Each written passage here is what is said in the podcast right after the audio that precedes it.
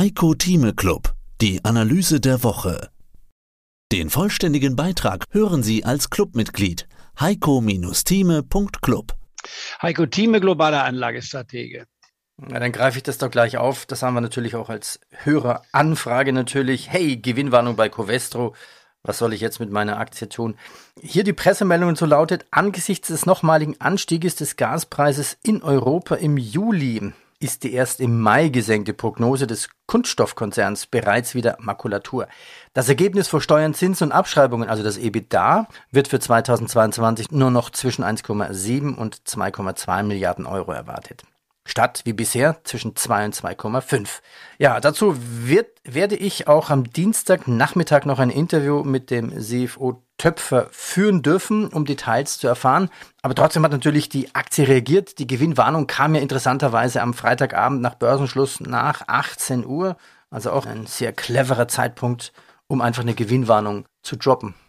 Richtig, Covestro war auf meiner Liste, bleibt auf meiner Liste und unter 32 Euro, sage ich nach wie vor, trotz der Gewinnwarnung ist auf Covestro fängt es an interessant zu sein.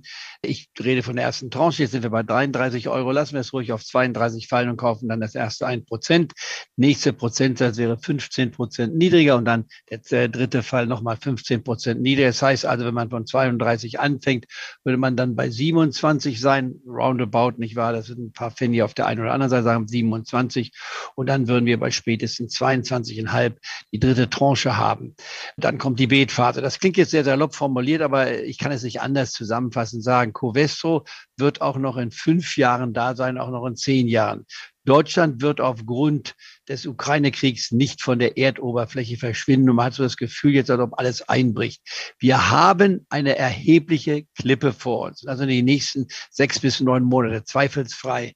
Und Russland, wie gesagt, ist in der aktiven Seite dabei drin. Sollen wir jetzt, wie es viele plötzlich sagen, wir müssen Russland klein beigeben, wir können nicht gewinnen. Ich sprach gerade am Wochenende mit einem Fondsmanager, der sagt, wir machen eine Illusion, Putin kann genau bestimmen, was er mit uns machen will. Das darf nicht sein. Wir dürfen uns nicht von der Fehlinformation von Russland beeinflussen lassen und sagen, der Russe ist der Sieger. Der Russe ist nicht der Sieger. Es ist ein diktatorisches System mit drakonischen Maßnahmen. Wenn man das Wort Krieg erwähnt, in Moskau kommt man mit sieben Jahren ins Gefängnis. Wenn wir das nicht wollen, müssen wir zusammenhalten. Jetzt noch einmal kurz zu einer Bemerkung, die du vorhin gemacht hast. Die Amerikaner haben eine straffere Zinspolitik, ist auch ganz klar. Die Amerikaner sind ein Land mit 50 Staaten aber ein Land. Europa hat 27 Staaten, die alle selbstständig sind und die unterschiedliche Infrastrukturen haben. Europa ist noch nicht so weit wie ein vereintes Europa. Wir wollen darauf hinarbeiten. Wir haben in den letzten 70 Jahren wahnsinnig viel erreicht. Äh, der eine Unfall war der durch Fehlinformation, ich war der Ausschied von England aus der EU. Sehr zu bedauern, ist nun mal ein Faktum, wird meines Erachtens in 20 oder 30 Jahren wieder rückgängig gemacht werden, aber dafür kriegen wir heute nichts für diesen Beweis. Nur der Premier, der es arrangiert hat, der ist spätestens am 5. September weg. Das wissen wir, Boris Boris Johnson. Also eine verfehlte Karriere, eine gescheiterte Karriere, nicht mit vielen Lügen, mit vielen Fehldarstellungen. Aber Faktum ist, 27 Länder. Lohnt es sich, und das ist die Frage für mich, dieses Europa zusammenzuhalten, trotz aller Fragezeichen. Stichwort Italien. Ich war in 67 Jahren, 57 Regierung. Ist das noch Demokratie? Wenn man sich in Frankreich anschaut, Franzosen freuen sich, wenn man streikt. Also da gibt es gewisse extreme Situationen. Ich meine nach wie vor, ich bin für dieses Europa unverändert voll dabei. Ja, und ich glaube, eine der wichtigsten, eine der wichtigsten Sachen, ich greife jetzt das auf, was du zu Europa sagst, was eigentlich in der jungen Generation verloren gegangen ist. Also sogar bei meiner Generation, ich bin ja Mitte 55, aber ich habe es noch von meinen Eltern eigentlich übernommen und, und äh, eines der Treiber zum Beispiel von Altkanzler Kohl war ja immer nie wieder Krieg in Europa, nie wieder Krieg.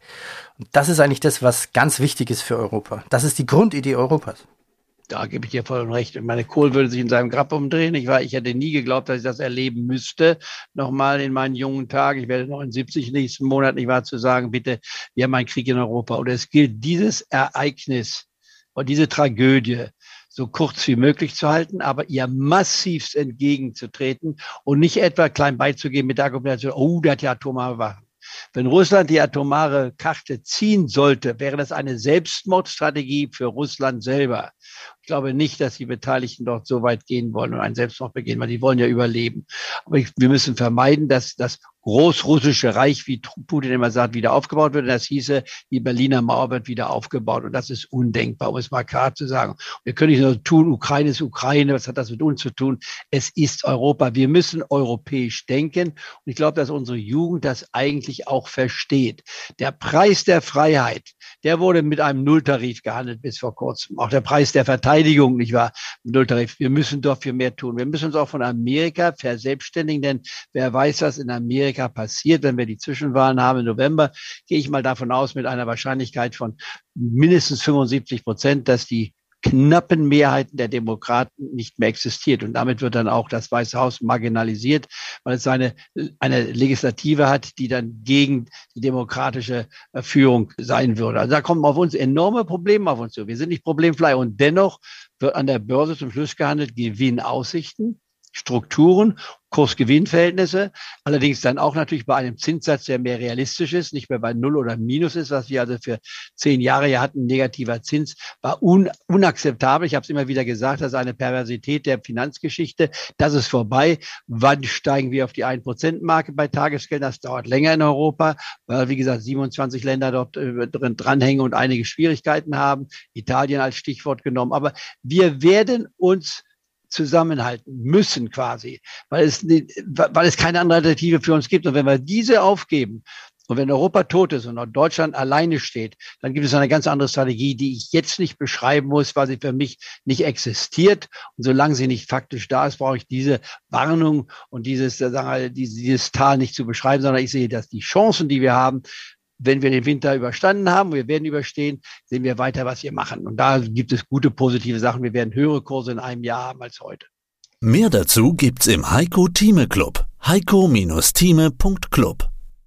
Heiko Thieme spricht Klartext. Der Heiko Thieme Club.